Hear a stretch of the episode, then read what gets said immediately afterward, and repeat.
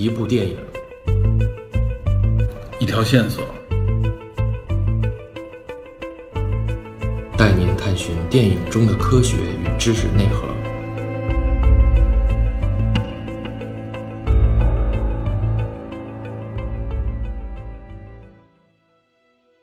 Hello，大家好，欢迎收听本期的电影侦探，我是 Peter。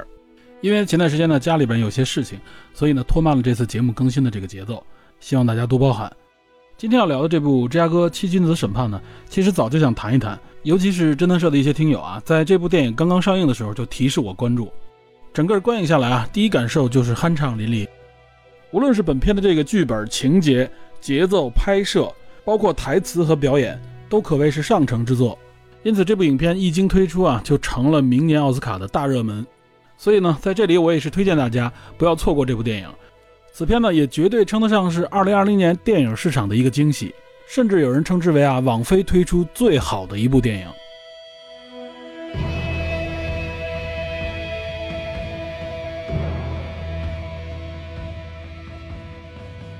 本片呢，原定是在今年的九十月份啊，在美国上映，但由于受到疫情的影响啊，最终派拉蒙呢决定将这部影片的发行权出售给了网飞。据传呢，这部影片的全球发行权高达五千六百万美金，并在今年的十月十六号啊正式上线。从而这也是为什么这部影片能够迅速在网上流传的一个原因。影片名字其实就道出了这部影片的主题啊，七君子审判是一个庭审剧。这个故事的背景呢是源自于一九六八年的芝加哥。一九六八年呢，原来我们也说过啊，是一个非常动荡的年份，而且呢也可以说是引发了世界巨变啊，深深影响了当今社会的一个年份。仅就美国而言啊，我们之前的节目里就讲过越战，讲过黑人平权运动，还有像阿波罗登月计划，包括美国的黑帮历史啊，都涉及到过这个年份。尤其是在反战运动，包括黑人平权运动，还有像反主流文化运动啊，六八年都是非常关键的一年。如果查阅历史啊，你会发现美国社会的六八年非常的动荡啊，那个动荡的程度和烈度啊，远比今年要厉害得多。那么本片所涉及到的这个六八年发生在芝加哥的骚乱呢，可以算是当年一次代表性的社会事件，尤其是结合第二年的这个庭审。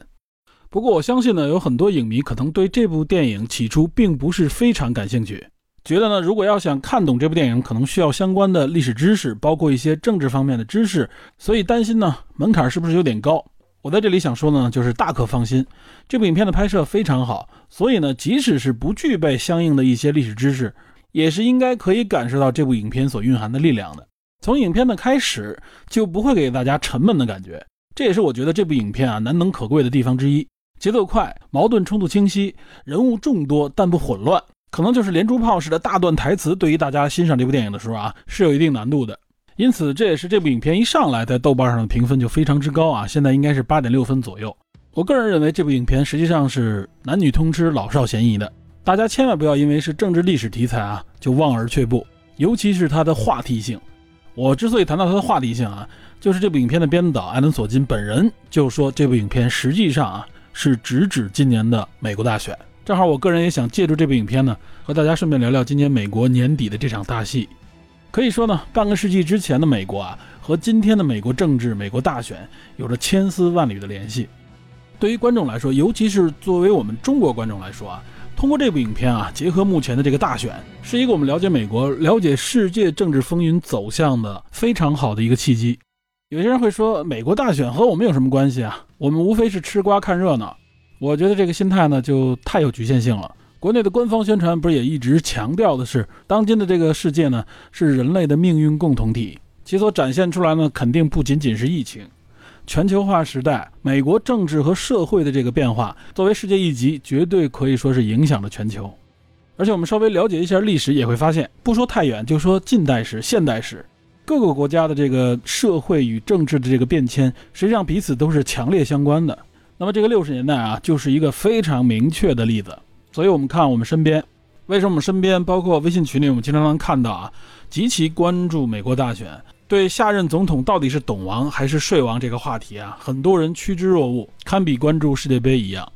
今天呢，借助这部电影，都可以跟大家聊一聊，让我们来看看牵动人心背后的那个驱动力到底是什么。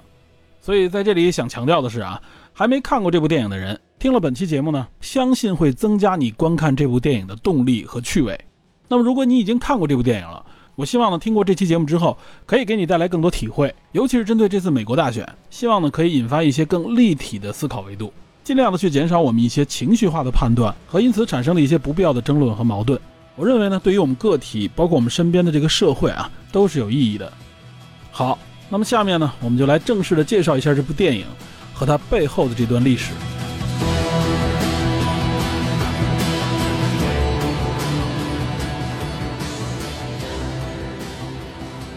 首先呢，这部电影的编导啊，就是导演和编剧艾伦·索金，我觉得有必要单独说一下。其实呢，之前我们电影侦探啊介绍过很多他的影片，只不过呢，绝大部分他都是以编剧的身份出现在这些影片当中，可以说是这些经典影片背后的那个灵魂。比如我们节目早期啊三个人一起讲的那部《Moneyball》点球成金，还有像著名的当年的奥斯卡大热影片《社交网络》，这是我们节目里曾经聊过的电影。他作为编剧的著名影片啊。还有上个世纪啊九十年代的一部经典政治惊悚片《好人寥寥》，由阿汤哥主演啊，此片也获得了第六十五届奥斯卡的最佳影片提名。虽然说呢，艾伦·索金不是一个特别高产的剧作家，但可以说经典的比例非常高。而且呢，据说有些影片也找艾伦·索金进行剧本方面的加工，主要是在对白方面。比如说著名的《勇闯夺命岛》啊，也有翻译呢，叫做《石破天惊》。据说呢，其中肖恩·康纳利和尼古拉斯·凯奇之间一些颇具讽刺意味的对话就出自索金之手。还有像一些政治题材的著名美剧啊，比如《白宫风云》《新闻编辑室》，这些也都是超高分的经典美剧。他的编剧也都是艾伦·索金。索金的剧本当中，其中一个特征就是大量的台词，而且频出金句。所以正是他这个台词功力啊，形成他影片当中的一个特征。这也让很多专业人士呢对索金有着两极化的评论。有人认为呢，他的这个台词具有极大的文化价值；然而，也有人认为呢，索金的这种台词在影视这种世界艺术当中有一点功于浮夸的感觉。不过，我个人是非常喜欢索金的作品的，因为我认为台词也是电影当中非常重要的一个部分。而且，他的台词呢，不是碎碎念，不是靠台词来描述剧情，而是激发和渲染剧情。我觉得这一点非常重要。这也是台词为什么是绝大部分影视作品里的灵魂，绝不应该被大家忽略啊！所以，无论好的影视作品还是好的影视演员，台词水平呢，绝对是一个重要的指标。那么，今天我们要聊的这部《芝加哥七君子审判》呢，实际上是索金呢作为导演的第二部作品。他的导演处女秀呢是2017年上映的《茉莉牌局》，也是改编自真人真事，由这个劳模姐啊杰西卡·查斯坦主演。呃，这部电影其实原来我们也曾经想聊过啊，我认为还是非常值得一谈的电影。以后有机会呢，我们可以单独介绍一下。那么《七君子审判》这个剧本呢，据说是2007年就写就了。那个时候呢，本来是由斯皮尔伯格等人啊联合索金一起来打造这部影片。只不过呢，07年赶上了当时啊美国编剧协会的这个大罢工，这个罢工啊前后长达一百天，导致这部影片的拍摄呢就被搁置了。然后直到18年才重启。结果一八年呢，又遇到了影片预算方面的问题，所以呢，将影片的发行权卖给了派拉蒙。直到去年，也就是二零一九年的十月份啊，据说这部影片才正式开始拍摄。影片当中呢，也聚集了颇多的这个重量级演员，比如说像小雀斑艾迪·雷德梅恩，比如著名的喜剧讽刺电影啊《布拉特》的这个主演萨沙·拜伦·科恩，还有因为这个《间谍之桥》获得奥斯卡最佳男配的马克·里朗斯啊，他在这里饰演这个律师威廉姆·昆斯特勒。我们会发现啊，这几位演员实际上都来自英国，不知道是巧合呢，还是编导的刻意为之，也许是觉得呢，英伦演员的这个台词功力可能更适合本片。不过在本片当中啊，他们的发音都是美音，不会用这个英伦范儿的。当然，影片当中不仅仅是这几位演员了，还有像囧瑟夫啊、麦克基顿啊等等这些著名演员，以及扮演霍夫曼法官的这位弗兰克·兰格拉啊，他们都是美国人。尤其弗兰克·兰格拉啊，大家可能名字听上去不熟，但一看这个老头就都认识。这位老爷子呢，经常在影片当中扮演反派。我对这位老爷子印象比较深刻的一部影片呢，就是零九年曾经获得过奥斯卡最佳男主提名的这部《对话尼克松》。他在这部影片当中就扮演尼克松。这个情节呢，就是因为水门事件下台之后的这个尼克松接受了一个脱口秀主持人的采访。老爷子在这部影片里边所扮演的这个尼克松啊，非常成功。虽然说他从形象上和尼克松相去甚远，但是他的这个扮演把尼克松那种啊职业政客的狡猾和虚伪展现的淋漓尽致，这也是为此让他获得了奥斯卡最佳男主角的提名。在《七君子审判》这部电影当中啊，让他来扮演法官，有可能也是考虑到啊，他曾经扮演过尼克松这个形象啊，因为当时这个年代啊，刚刚上台的总统就是尼克松，这和这部影片的这个背景以及索金呢想隐喻和抨击的这个政治现象也息息相关，所以用了这么一位演员，聚集了这样一众演员，加上索金的编导，再配合当下的这个政治背景啊，可以说这部影片呢几经波折，却在一个正确的时间、正确的地点。以及组合了正确的人物，可以说天时地利人和的情况下，从而呢让索金为大家能够有机会呈现出这么一部非常精彩的电影。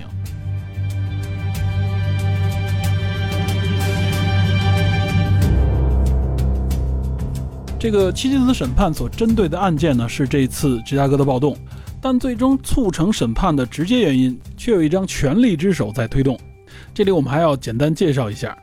起初骚乱之后呢。包括七进子在内的二十多人啊，被当地警方逮捕之后呢，决定进行这个刑事指控。这都是在六八年，直到六九年初，最后的审议结果呢是不予定罪。但是由于六九年啊，尼克松总统正式上台之后呢，新上任的这个司法部长，也就是总检察长约翰米切尔，就立刻提起了诉讼。影片的开头就是这段情节，也就是这场诉讼的一个缘起。它相当于啊。新上任的政府对上届政府经过裁定，认为呢并未违法，不予起诉的一起骚乱事件，进行的一次秋后算账式的审判。之所以要搞这样一个秋后算账式的审判呢，它背后也有一个执政当局的一个政治诉求。至于这个原因，我后边详细说。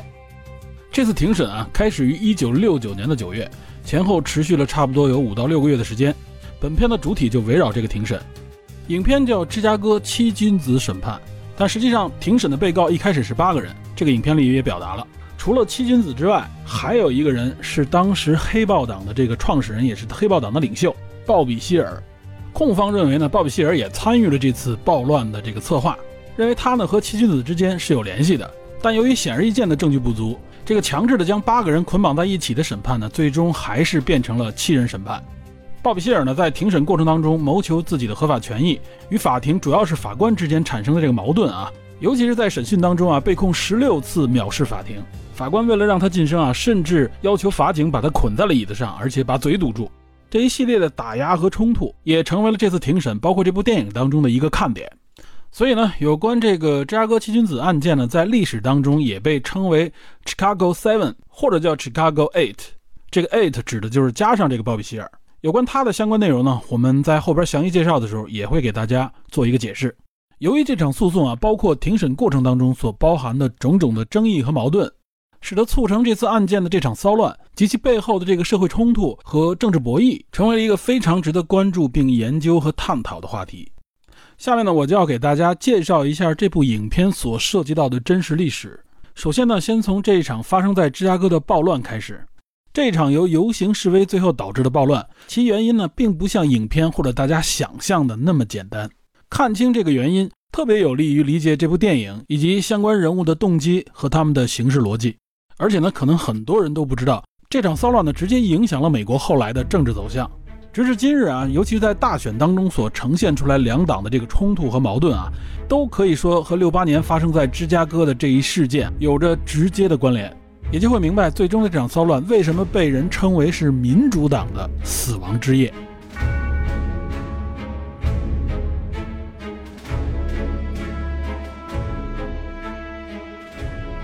芝加哥的这场暴乱呢，发生在一九六八年的八月，也就是从八月二十二号一直持续到了这个二十八号。我们知道，一九六八年骚乱非常的多，因为马丁·路德·金啊，包括罗伯特·肯尼迪，也就是肯尼迪的弟弟啊，都是在那一年被刺杀的。所以说，一九六八年是一个极其动荡的年代，远比现在目前美国的这个分裂程度高。外面呢面临越战的压力，美国内部呢这种反战的情绪可以说是极度高涨，全国上下的这个游行和骚乱不计其数。但是芝加哥这场骚乱啊，还有一个独特的背景，所以呢这场骚乱还有另外一个名字，也叫做呢针对民主党啊一九六八年民主党全国代表大会的一次抗议活动。哎，我们在这里听到一个既熟悉又陌生的名字啊，民主党全国代表大会。这个一听到党代表大会啊，一般我们的反应就是，这好像是我们国家的一个专有名词一样啊。党代表大会听上去应该是社会主义阵营国家搞这样的大会会比较多，没想到美国还有这样的会议。实际上呢，这个民主党的全国代表大会啊，它的历史已经持续了差不多有将近两百年了，到现在。这个大会是做什么呢？其实它主要围绕的就是一件事儿，也就是美国大选。哎，这也就是为什么我说啊，这部电影和当今的这个美国大选息息相关。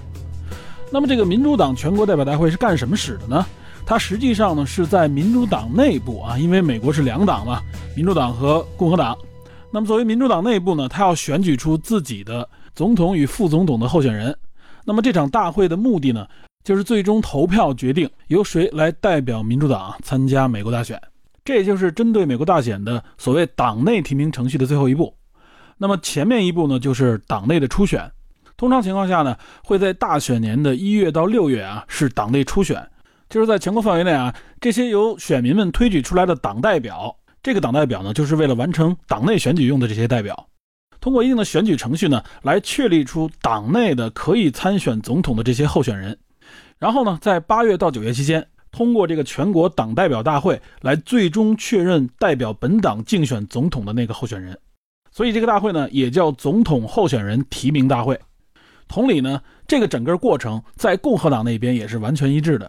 通过党内初选和全国代表大会，最终完成整个的党内提名程序啊。也就是说呢，全国党代表大会一旦召开，就标志着整个总统选几年的初选已经结束了。后面呢，就是大选季的正式开始。然后呢，两党的候选人为自己造势啊，拉动选民为自己投票。最终呢，在当年的十一月一号之后的首个星期二，作为大选的投票日，这样所有的合法选民呢，走进投票站，选出自己心仪的那个总统。另外这儿说一句啊，今年因为疫情，所以有很多的这种邮寄选票。邮寄选票其实往年也有，只不过今年因为疫情的影响呢，特别的多，从而呢也导致今年的这个选情变得更为复杂。我们在这儿呢，就等于顺便简单介绍了一下美国大选的基本程序。不过呢，这个民主党全国代表大会啊，到了上个世纪的后半夜，基本上呢，它就是一个仪式性的大会了。他已经不像以前似的啊，它要在大会期间进行投票啊，最终来确认人选。这个投票和筛选的过程呢，已经放到了大会之前，有这个若干轮的党内的这种竞选和投票过程啊，这里我们就不赘述了。啊，共和党也是这样。这样的话，全国代表大会呢，一方面是一个仪式性的大会，另外一方面呢，实际上也是为党内的这个选举啊做一个阶段性的助推，也可以说是一个党内的盛事啊。而且很多的党内的各种不同的势力和新人，可以在这个大会上面来展示自己。奥巴马呢，就曾经在二零零四年的啊民主党的全国代表大会上面，代表新生力量发表了一次重要的、慷慨激昂的讲话，可谓是一讲成名啊。通过这一次讲话，就一下子引起了啊民主党选民的这个注意，奥巴马在民主党内部的人气就迅速提升，当年就被选举成为代表伊利诺伊州的联邦参议员。所以说呢，这也折射出来这个党代表大会的作用和意义。我们刚才说，他到了上个世纪的后半叶开始。这个代表大会呢，实际上就不负责选举这个过程了，而是变成了一个所谓的批准的过程，就是确立最终的候选人。对于民主党代表大会来说啊，它是哪一年完成彻底转型的呢？是一九七二年。为什么是这一年呢？往前推四年，大家想一想，就是一九六八年这一届啊。这一届上面其实还是有一些推选的过程，在这次会议上呢，还是有争夺投票啊。但这届大会呢，可以说非常的不和谐，非常的混乱。不仅内部的意见不统一啊，外部还有这个游行示威，专门针对这个大会。这也是为什么六八年这一届啊，在历史当中这么的重要。正是因为它所造成的这个党内危机，从而导致了民主党内部的巨大变革。那么，为什么说这一届这么的混乱，而且这么关键呢？那我们要看一看大会之前到底发生了什么。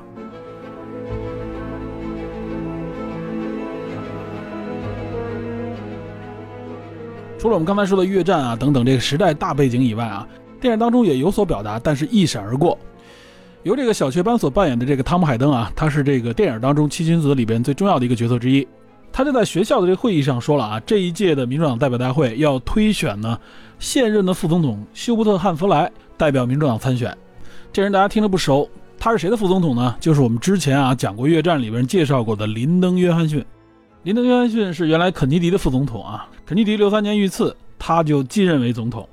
我原来也介绍过啊，他第二年就迎来了美国大选。那么依据美国法律啊，这个副总统啊，在任上接任总统这个职位以后呢，如果他执政不超过两年，实际上他是可以参与两届大选的。也就是理论上啊，如果是这样继任的一个副总统参与总统大选两届啊，有可能他前后可以长达十年的执政期。因此呢，这也是说为什么这一届拜登如果上任的话，那么作为他的副总统贺锦丽啊，这个黑人女性，有一种猜测就是说呢，呃，这个拜登因为年事已高啊，执政两年，这个身体不行了啊，或者因为别的原因不能够胜任这个总统职位的时候，按照这个总统顺位，贺锦丽就应该接替他继任美国总统。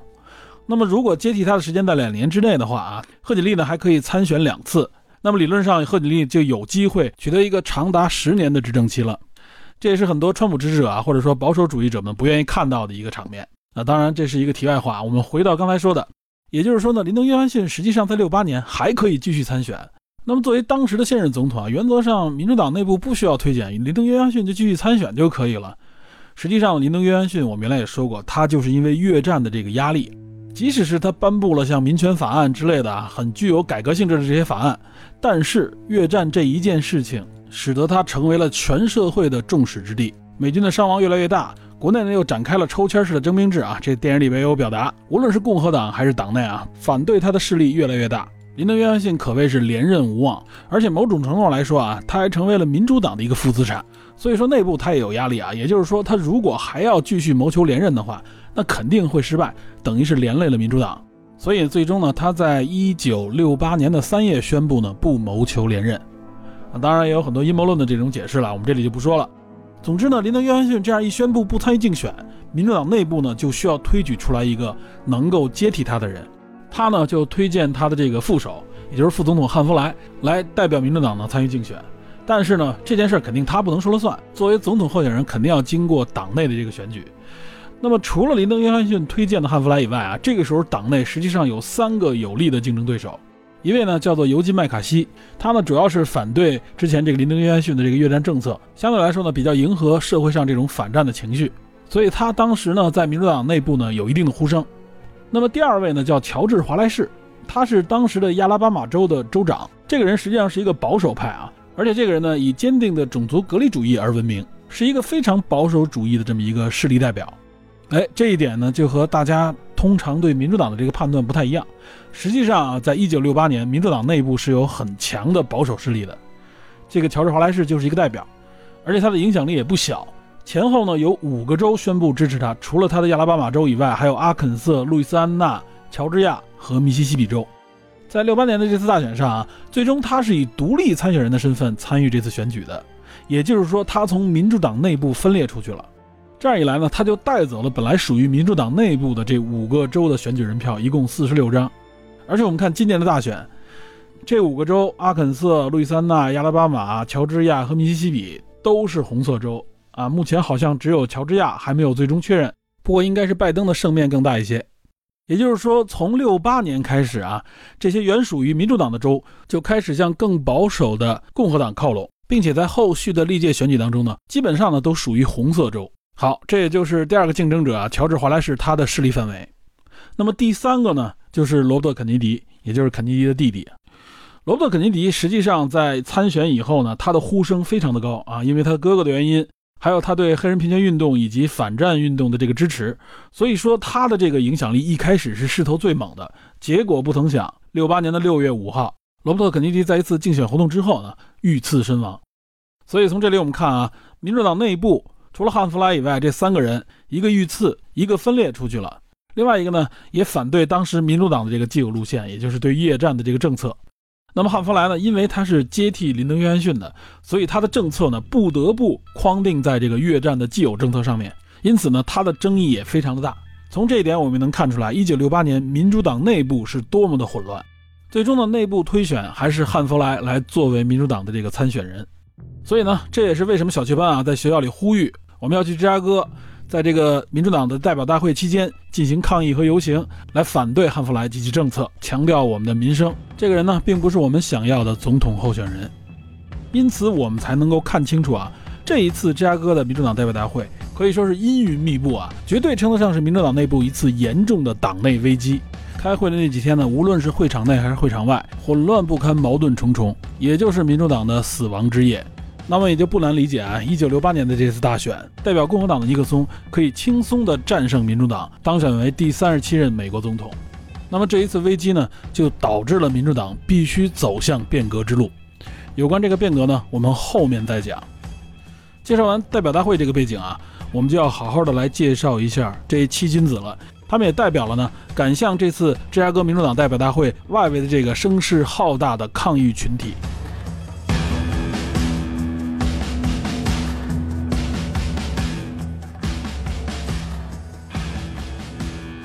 我们刚才不是说了汤姆·海登吗？就是小雀斑，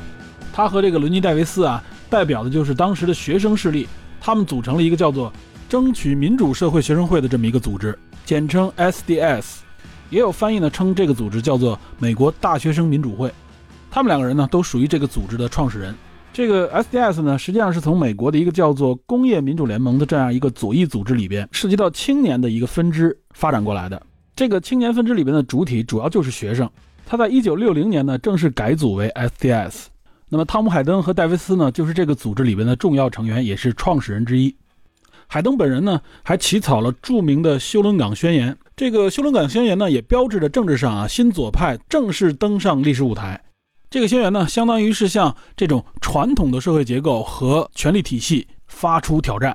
宣言内容主要针对的呢就是当时美国社会上的两大问题，一个是平权运动，一个呢就是反战。这个宣言呼吁，首先是裁军，另外一个呢，就是民主党要进行改革。同时呢，他认为教育也需要改革，尤其是针对大学的这种教育。那么这个宣言呢，实际上也代表了海登以及他背后的这个啊学生组织们的这么一个思想。他们所呼吁的呢，就是这种参与式民主。那么他这里边所说的参与呢，实际主要指的呢，就是这种街头政治，呼吁更多人，尤其是年轻人走上街头来表达自己的政治诉求。他们认为呢，政治不应该是束之高阁的，由极少部分的人来代理决定的。同时认为呢，真正的民主就是应该由人民直接来做决定，也就是有关啊，像政治、社会啊、民生啊、经济上面的这些种种议题，应该更直接的由人民来决定。因此呢，在六十年代，SDS 在大学生群体当中的影响力非常巨大，这个组织也迅速的扩大。据说到了六十年代后期，参与和加入到这个组织当中来的人数呢，达到了十四万之众。他们在六十年代还建立了一些免费大学，包括一些自由式大学，传授包括像社会主义啊、马克思主义，还有像科学的激进方法、道德与革命等等前卫艺术这些啊左翼的反传统的这些内容。在这个组织当中，还有部分人呢就提倡用直接的暴力手段来达成自己的目的，也就是所谓的革命的方式。因此呢，这个由年轻人组成的新左派组织在六十年代末的时候就产生了分裂。其中呢，在六九年就分裂出来一个啊更加激进的极左派组织，这个就比较有名了，就是著名的地下气象员。之所以叫地下气象员啊，这个名字实际上是来自于鲍勃迪伦的一首歌，歌名呢被译作叫神秘的思乡蓝调，也叫地下思乡蓝调。其中呢有一句歌词就唱到呢说你不需要气象员也知道风向是往哪里吹。这个歌词呢实际上就是暗指和影射啊时下的这个政治环境。意思可以理解为呢，也就是说，年轻人其实不需要别人的这种指点啊，我们自己知道政治的走向应该向哪个方向发展，有这种强烈的反对权威的这种色彩。这个组织呢，就等于借用了这个歌词里所提及的气象员，他们呢号召组建一个叫做白人战斗力量的，与这个黑人解放运动啊，这个民权运动结合起来，以一种激进的运动方式呢，来达成去摧毁美帝国主义的这样一个目标啊。他认为美国政府现在属于一种帝国主义状态。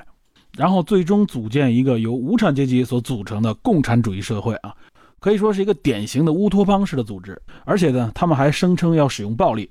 不过他们所使用的暴力呢，更多是对财产的一种破坏啊，对联邦政府的一些设施的破坏。所以 SDS 内部呢，有很多人也是反对这样激进的方式和组织的。地下气象员这个组织在越战结束之后呢，就迅速的消亡了。其中的一些人员因为继续的犯罪活动呢，也被政府逮捕。最终，1977年呢，正式宣布解散。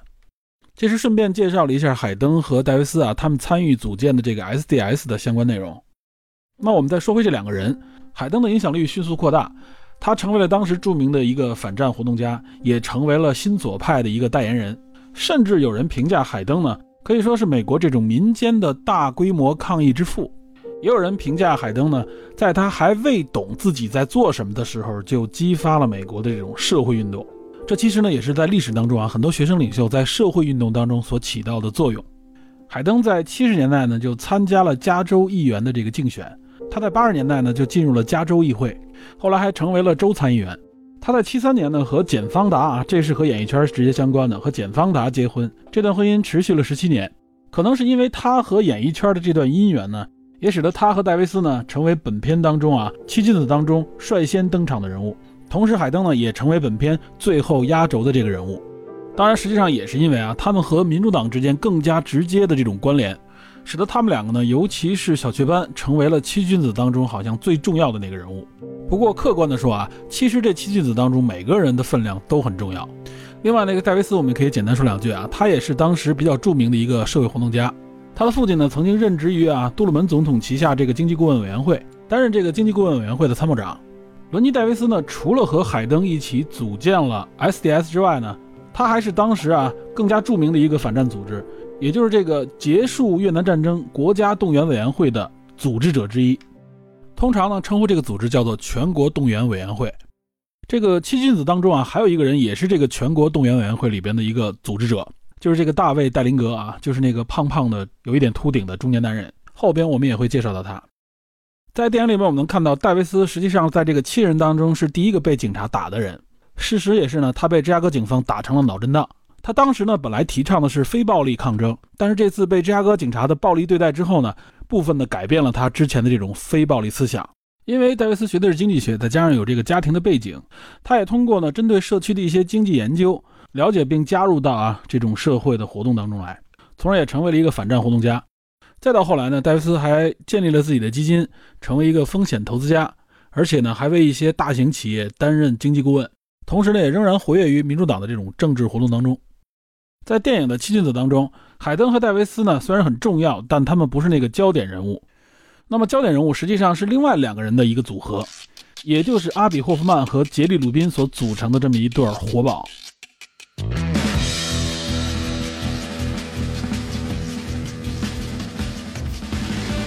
这个阿比霍夫曼和杰利鲁宾呢，在真实的历史当中呢，他们两个人。对普通大众，尤其是媒体来说，他们两个的影响力应该是最大的，引发的关注也是最多。他们两个人啊，组成了一个叫做青年国际党的这么一个组织。这个党呢，是一个非常松散的组织，他们称自己为 “epis”，翻译过来叫做异皮士啊，它不是雅皮士，是异皮士，就是这个异常的那个异。对应当时在美国反文化运动当中的一个主流，就是嬉皮士，也就是这个 hippies，这也是那个时代的一个注脚。也可以理解为呢，这个异皮士实际上是从这个嬉皮士这个大的群体里边分支出来的这么一个小组织。我这里分别提到了嬉皮士、异皮士和雅皮士啊，大家要分清楚。这两人创建的呢是这个异皮士。从这里我们能看出来，除了反战的这么一个态度以外，他们还强烈的代表了一种社会当中反文化、反主流的这样的态度。这也使得霍夫曼和鲁宾呢成为当时年轻人们疯狂追逐、崇拜的偶像。他们所代表的这个 EPIS 呢，也成为了当时的整个反文化、反主流运动当中的旗帜。他们非常善于作秀和搞怪。比如说呢，这次在芝加哥针对民主党代表大会的这次大游行上，他们在街头呢就曾经抱着一头猪，并且打出标语说：“这头猪代表我们青年国际党来参与这次民主党大会的总统候选人竞选。”可以说，对当时的执政党民主党极尽嘲讽之能事。这种方式呢，也是当时他们能够带动年轻人，并且不断的吸引媒体关注的一个主要手段。这种反文化、反主流的思潮啊，它不仅仅是在美国，可以说是席卷了整个世界，也是著名的文化现象。这个艾比霍夫曼呢，就被称为在那个年代里边啊最著名的叛乱分子。他发动和主导的一些啊激进主义运动，可以说是那个反文化时代的标志。艾比霍夫曼本人啊，从小就是以这种叛逆和搞怪著称。就是那种典型的啊聪明的捣乱分子，在六七年的八月，他在纽约的这个纽交所呢，组织了一次这种搞怪的活动啊。他将三百美元的这个一美元美钞啊，夹杂在大量的这个假钞当中，从这个交易所的上层呢撒向这个交易所大厅，一度造成混乱，并吸引来大量的媒体报道。他们这么做的目的呢，号称是为了影射美国这种啊资本交易之下所发动的战争。六八年呢，他还发动了五万人，做了一件啊更加令人啼笑皆非的焦点事件。他鼓动了五万人啊，在这个美国的五角大楼旁边进行集体驱魔仪式啊。因为他说呢，美国发动这场战争实际上是被魔鬼操控了，所以呢，他要为美国驱魔。从这里我们就能看出啊，这个艾比霍夫曼他所引导的这种社会运动，不是简简单单的游行示威，而是加入了很多类似于现在我们所说的行为艺术的方式。用这种颠覆性的搞怪方式吸引媒体、吸引大众的注意，从而来达到自己的思想宣传的这种目的。艾比霍夫曼提出呢，这个革命啊，任何革命最大的错误就是变得无聊。所以呢，他一直鼓吹要让自己所带领的这种革命运动充满了情趣，充满了色彩。所以呢，这也是像他这样的人所带领的社会运动当中，这种嬉皮士的文化潮流当中啊，还夹杂着大量的性爱和毒品的元素。那么显然，霍夫曼为代表的这种啊运动方式，他呢和那种暴力革命或者说是直接的上街游行的方式呢有所不同。我们可以说呢，有的游行方式是利用暴力来引起政府或者社会的注意，有的呢则是利用声音。那么霍夫曼所代表的这种思想呢，则是利用搞怪搞笑的方式呢。来标注和强化自己的声音，吸引社会和政府的注意，从而提高自己的影响力。所以，霍夫曼和鲁宾呢，他们也是最善于吸引媒体。借此呢，我们还可以简单介绍一下霍夫曼这个人的成长历程，也就是他的思想是如何形成的。我觉得呢，他的这个思想根源的形成呢，是很具有代表性的。我们刚才说了，霍夫曼本人从小就是叛逆，高中毕业后呢，他就读于布兰代斯大学。他在大学期间呢，攻读的是心理学，有两个老师对他的影响非常之大。这两个人的名字也是如日中天，一位呢是著名的心理学家亚伯拉罕·马斯洛啊。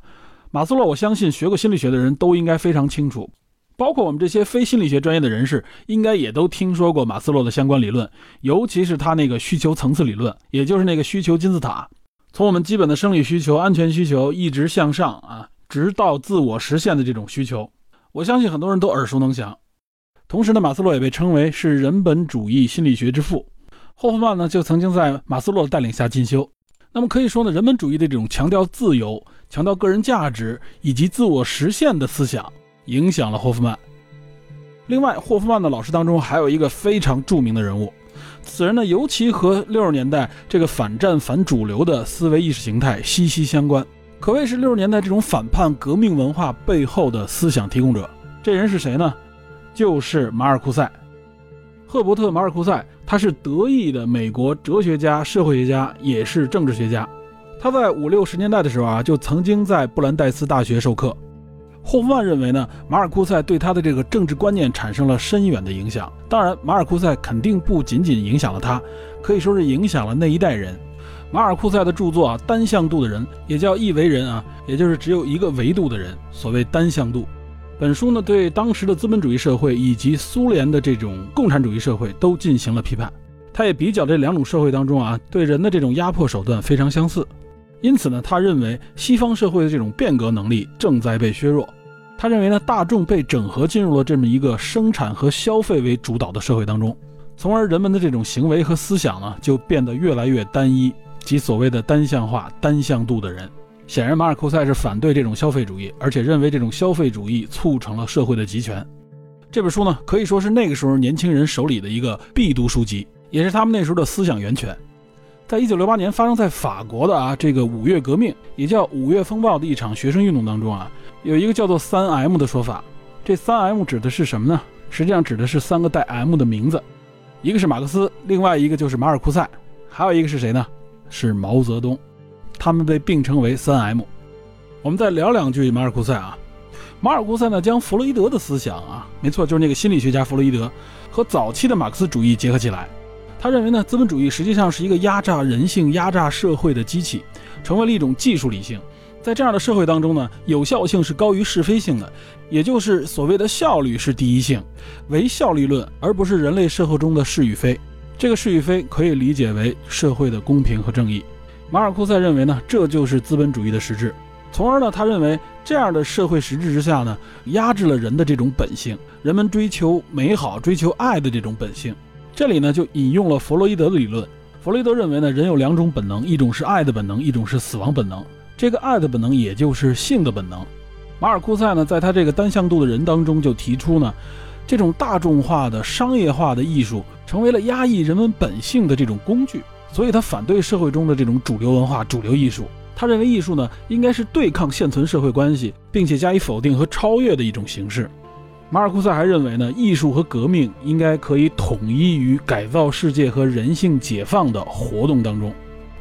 我们结合他的这些思想，再看看霍夫曼和霍夫曼所代表的这种啊反主流文化的反文化思潮。在电影中也表达出来了，以及他为什么要提倡性爱，还有毒品，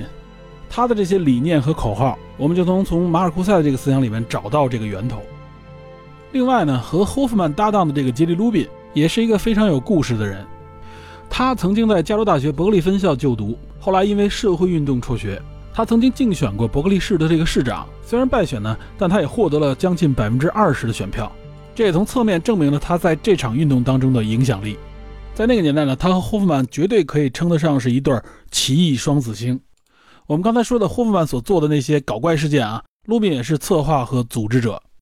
不过，卢宾呢，在七十年代后期逐步退出了政治领域。但是依靠他的才华呢，他成为了一个成功的商人和证券投资者，可以说活得非常的潇洒。他是最早买入苹果股票的投资者之一，也就是一九八零年的十二月十二号啊，苹果那一天上市。哎，苹果到今年的十二月十二号啊，正好是上市四十周年。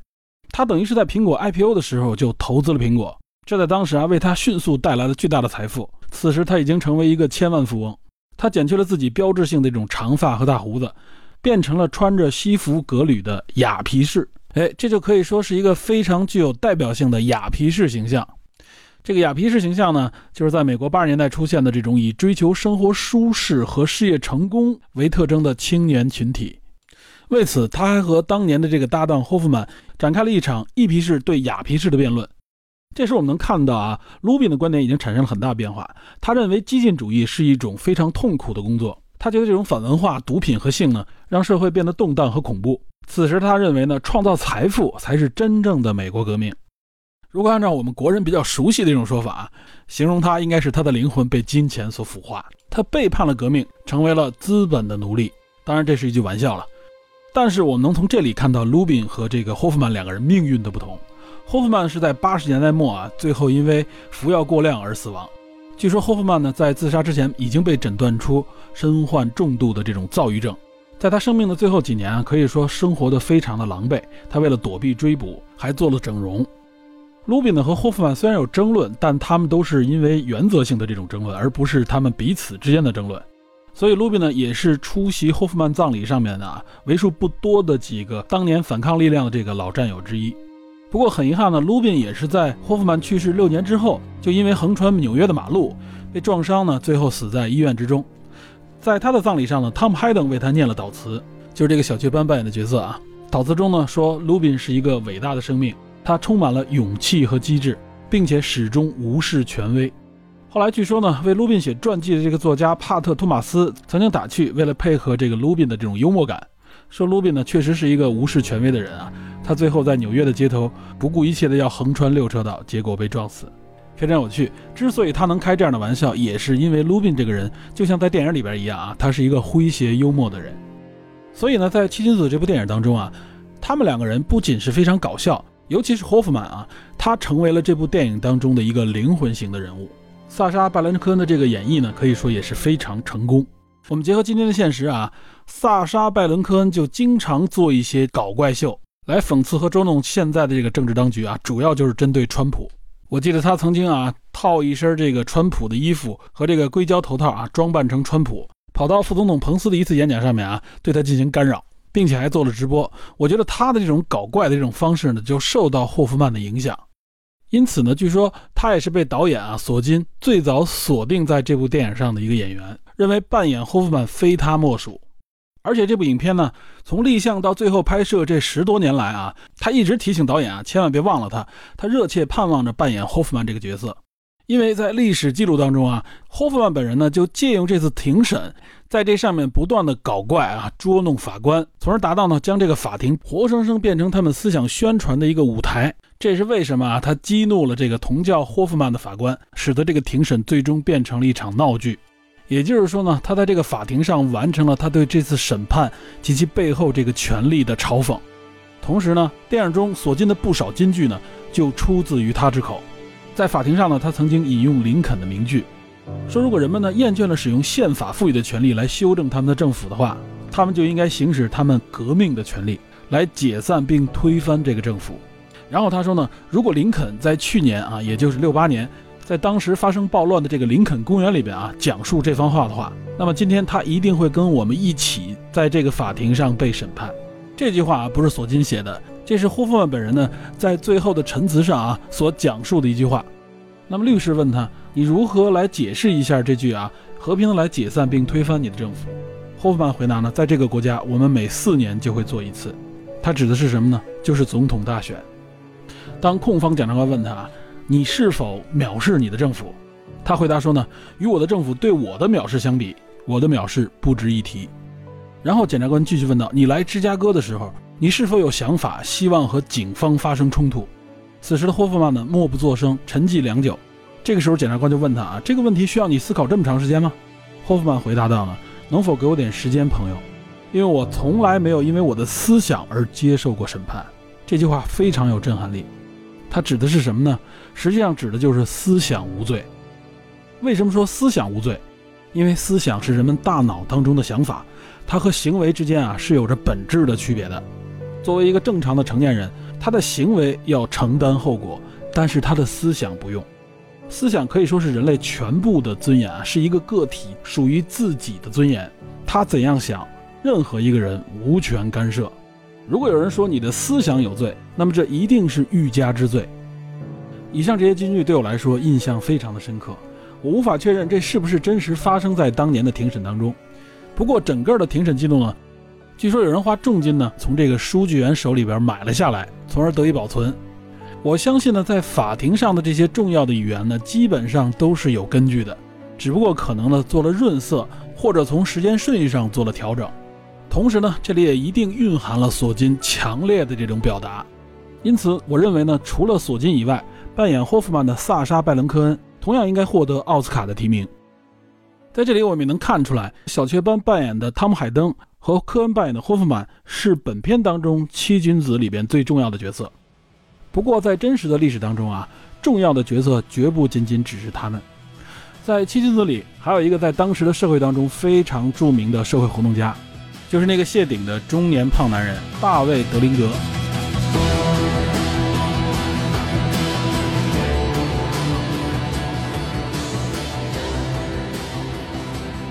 好，由于七君子这期节目呢，要介绍的人物和事件以及背后的这个背景非常的复杂。因此呢，节目暂时先告一段落。